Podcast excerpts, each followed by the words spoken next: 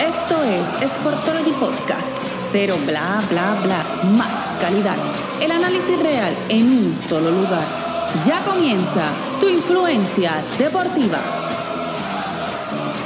Saludos amigos de Sportology, bienvenidos a este nuevo episodio de Sportology Podcast. Estamos ante una temporada que podría ser hasta histórica, porque estamos viendo unos partidos cerrados, jugadores rompiendo marcas, equipos con opciones, y para eso y entrar en profundidad de los cinco puntos más importantes de esta tercera semana, me encuentro con Javier del Team Sportology. Saludos Javier. Saludos Karina, eh, como bien dijiste, esta temporada está al rojo vivo, muchas opciones, muchos juegos cerrados, pero vamos, vamos a entrar rápido en, en los cinco temas más importantes. Claro que sí, empezamos con Luka Doncic. Este joven está liderando su equipo de Dallas en su segunda temporada y con solo 21 años. Javier viene de cuatro triples dobles en ocho partidos, lo que lo convirtió en el jugador más joven en alcanzar esta marca. Cuéntame, ¿qué me puedes decir de Luca? Luca, Luca es un jugador espectacular. Eh, a su corta edad se, se, muestra como todo un veterano.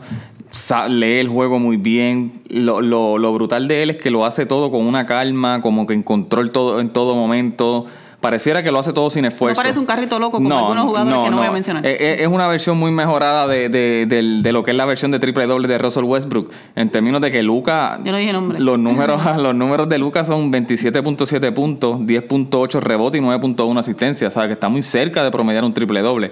Luca podría ser fácilmente ese próximo jugador que promedie un triple doble en una temporada. La diferencia es que lo hace con eficiencia. Está lanzando para 48 de campo, 32% de la línea de 3, que eso puede mejorar y, va a mejorar mientras avance la temporada, y 84%.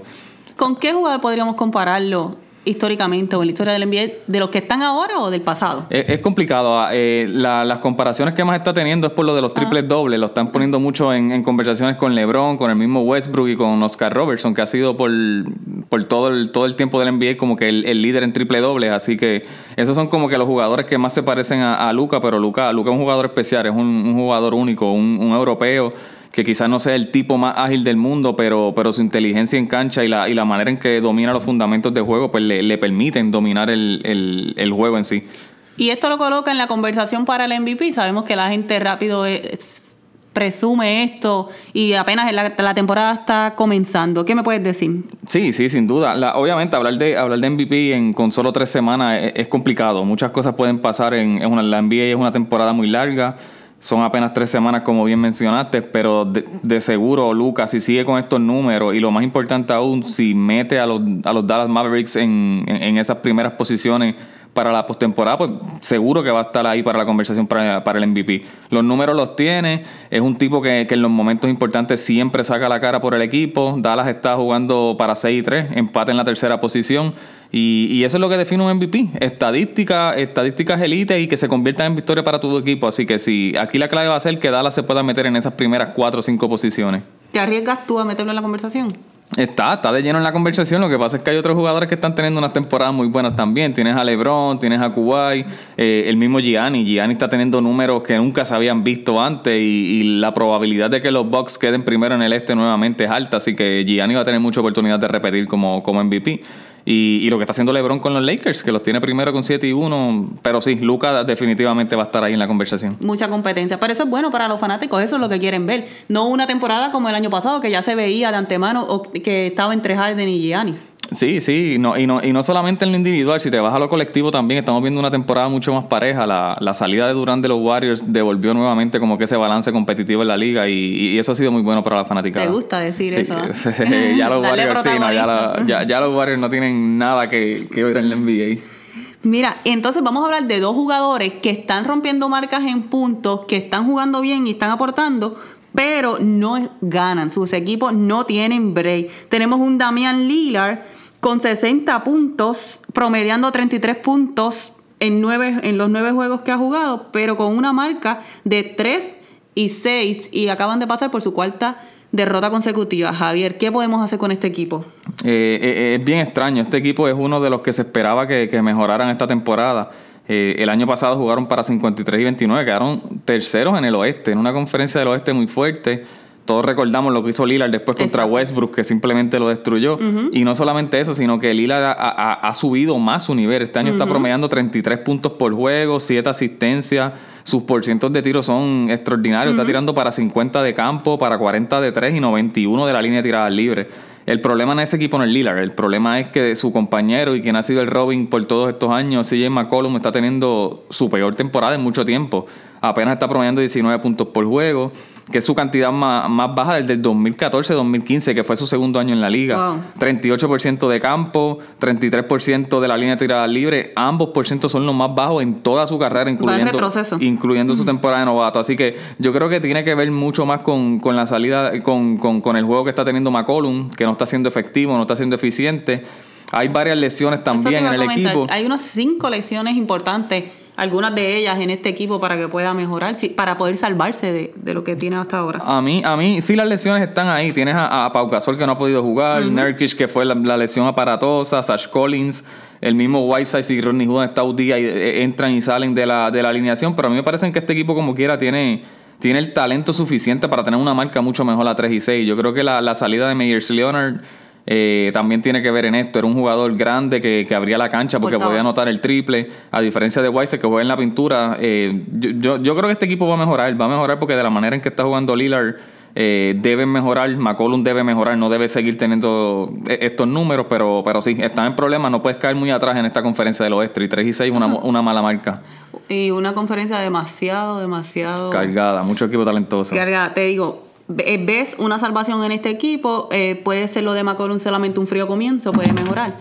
Sin embargo, hay un jugador en un equipo que yo creo que no nadie a estas alturas, tan temprano en la temporada, debe salvación. Y estamos hablando de D'Angelo Russell, que viene de 56, de firmar 56 puntos, tiene tiradas de 15-15 en el tiro libre. O sea, que estamos hablando de un jugador que está siendo eficiente, pero no así para su equipo. El problema no es él, el problema es el equipo, ¿sabes? Es lo, mismo que estaba pasando con Kerry, ¿no? Eh, de, por lo menos D'Angelo está notando, lleva en los últimos dos juegos, metió 50 y 30 en los últimos dos, así que sus números están ahí. Eh, el problema es que este equipo es malo, es malo de verdad, son, son jugadores que, que nadie conoce, jugadores muy jóvenes que, que, todavía no saben cómo ganar en esta liga, no saben cómo jugar eh, de manera inteligente y eficiente en esta liga. Russell está promediando 25 puntos por juego y 6 asistencias. Está lanzando muy bien, buenos promedios de campo. Eh, ahora, aquí la pregunta es si los Warriors se deben quedar con él o deben, o deben buscar la, manera de conseguir un cambio. Estamos jugando, hablando de un jugador que, es armador, como mucho escolta. Ahí tú tienes a Kerry y a Thompson. ¿Qué vas a hacer cuando estos dos vuelvan de vuelta? Eh, Kerry y Thompson están probados en los momentos grandes en postemporada, D'Angelo no. Y no solamente eso, estamos hablando de un jugador de D'Angelo que te cobra, este año te cobra 27 millones, el próximo año 28, luego 30 y 31 millones. Tú tienes que ver si en realidad tú quieres invertir este dinero, ese dinero en, este jugador, porque con ese dinero tú puedes traer varias piezas importantes que las necesitan más que lo que es un armador y una escolta. Así que yo creo que va a ser bien interesante. Eh, él está cogiendo mucho valor de la manera en que está jugando y eso le puede ayudar a los Warriors a conseguir un buen, un buen cambio por varias piezas que, que le ayuden de cara al futuro. Y puede ser que esa sea una estrategia. Podría ser. Claro que sí. Y un equipo que, o un jugador que también está anotando, que es James Harden, 42 puntos. Lleva cuatro partidos en los que supera la barrera de los 40 puntos. En el último partido tuvo ayuda de Westbrook con 26 puntos y un doble doble de Clint Capela. Quiere decir que se están acoplando estos Rockets después de la derrota que tuvieron en la segunda semana en el hit con Miami eh, vienen de tres victorias esta semana, ninguna derrota. ¿Qué me puedes decir entonces de este equipo? Eh, los Rockets van a ganar muchos juegos, eh, de eso no hay duda. En términos de talento. Siempre lo han dicho desde el principio. Sí, ellos, ellos van a estar ahí por talento nada más. Eso en, la, en la temporada regular tú ganas con talento. En, en postemporada tú necesitas mucho más de eso. y esa es la, la gran pregunta nuevamente. Tenemos un Harden que está metiendo 37 puntos por juego nuevamente.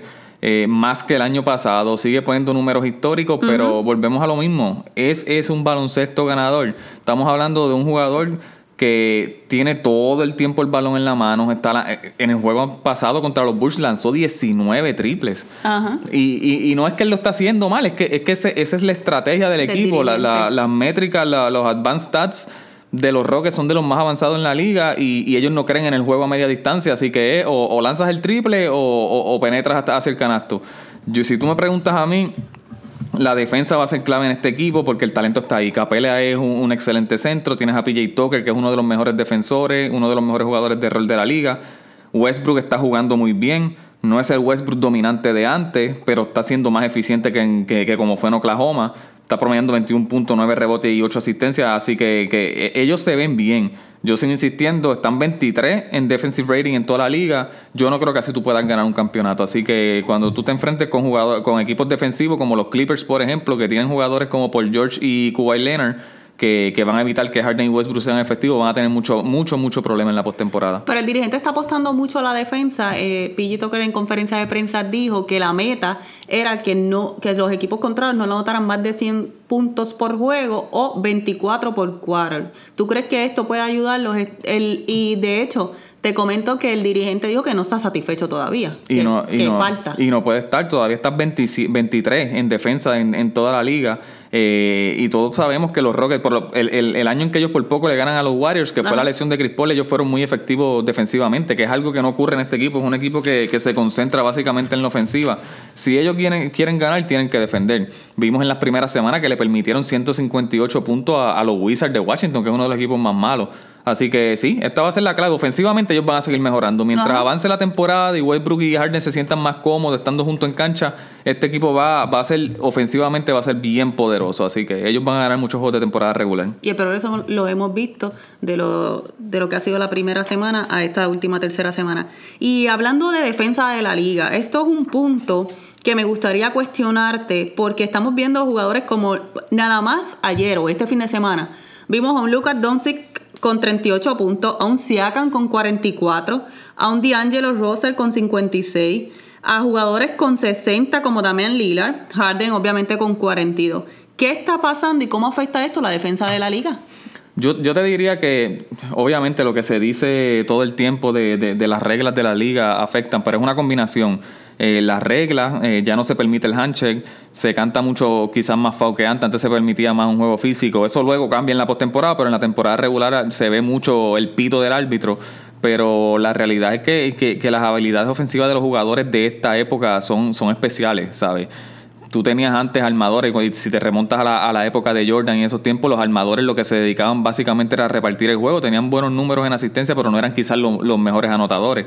Ahora tú tienes un jugador como Damian Lillard, que es armador y te puede explotar para 60 puntos, así que tú, tú nunca, aparte de Jordan, tú nunca viste en esa época a, a, una normalidad como es Giannis, a un tipo tan efectivo como Kuwait, un tipo como Durant sea, que, que la, la, liga ha evolucionado y hay muchos jugadores talentosos, así que e, es una combinación de ambas cosas. Pero según tu punto de vista, ¿esto afecta la calidad del juego para el fanático? Bueno, o al revés. Eh, eh, es que eh, en cada caso es, diferente. Por época también, sí, Yo soy, yo soy, a mí me gusta la defensa, a mí me gustan los juegos defensivos, que, que los, los, juegos no llegan a 100 puntos, pero el fanático nuevo que creció viendo a Kerry, lo que quiere son explosiones ofensivas, ver, ver tipos metiendo 10 triples en un juego, metiendo 40 puntos. Esa no es quizás la norma.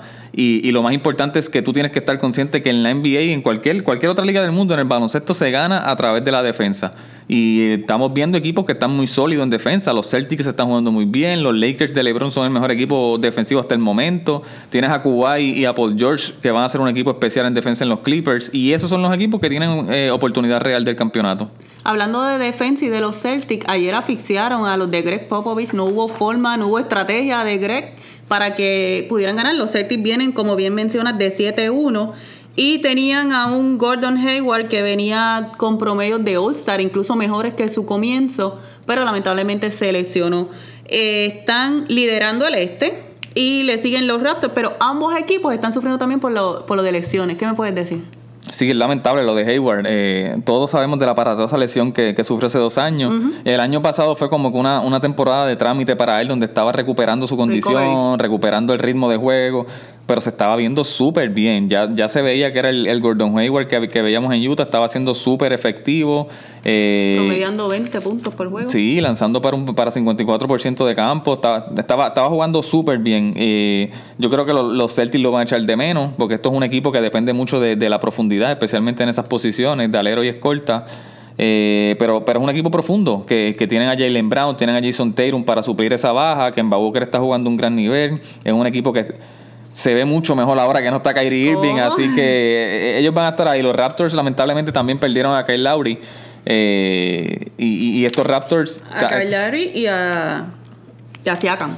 Eh, sí, pero lo de Siakam parece que va a ser menos. Breve. Ajá, y Siakam está, ahora que lo menciona, está jugando a un nivel increíble. Por la eso. salida de Kuwait le está dando más responsabilidad a él y, y está respondiendo. El muchacho está jugando muy bien, se ve muy bien. De seguro va, va a una línea para el juego de estrella.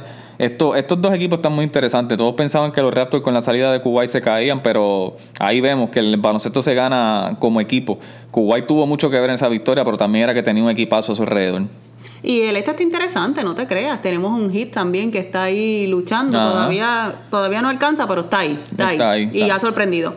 Y por último, y como bono, vamos a tocar el punto que estuvo bien on fire este fin de semana. Y es los descansos de Leonard y su equipo. O sea, no solamente echarle la culpa a los Clippers. Leonard viene con esto ya desde el año, desde otras temporadas, es su estilo. Eh, hemos visto a jugadores como Michael Jordan, eh, a entrenadores como Steve Clifford, a jugadores como James Harden y LeBron James criticar este el load management. Cuéntame. Tu Eh, opinión. El, el problema que yo tengo con, con lo de Kuwait es que yo puedo entenderlo, por ejemplo, si tú me das un caso como Paul George que viene de, de- de varias operaciones en la temporada muerta de hombros, eh, pues yo, de sus hombros, pues yo entiendo que sí se maneje de una manera diferente, pero la lesión de Kuwait ya van dos temporadas de eso, no hay nada que indique que, que esa lesión tuvo repercusiones mayores, él mismo dice que está en su mejor momento físicamente, simplemente se está guardando para la postemporada. Eh, él está jugando solo 60 juegos de 82, eso es jugar 3 de cada 4 juegos del equipo. Y, y lo otro es que solamente está jugando 30 minutos por juego, que tampoco Ajá. que es como que, ah, es que cuando juega, juega tanto. No, está jugando 30 minutos por juego. fatiga. Lo- el, el equipo está haciendo un gran trabajo de, de- de controlar sus minutos porque obviamente tienen mucho talento. Lou Williams hace el trabajo cuando él está en la banca, Montrezl Harrell también.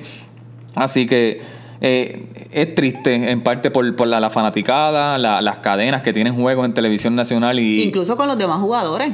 Porque los demás entonces están, están echando el resto toda la temporada mientras tú también Mientras tú estás estás echando para No. atrás para, para mantenerte fresco en la postemporada, pero ¿quién, ¿quién en la liga para de- decirle a los Clippers cómo manejar a su jugador si ellos llegaron ya a ese acuerdo? Pero los multaron. Es pero es si para mí sigue siendo complicado. Le funcionó en Toronto, vimos lo fresco que él estuvo en la postemporada y la gran postemporada que tuvo. Y ahí es que entra el debate: ¿qué tú prefieres? ¿Verlo en la, verlo en la temporada regular o ganar un campeonato? Eh, ahí, ahí es complicado. Pero eh. es que mentes grandes como la de Michael Jordan y jugadores workaholic como LeBron James lo debaten. Sí, y Harden. Harden es un jugador que, que, que apenas pierde juego.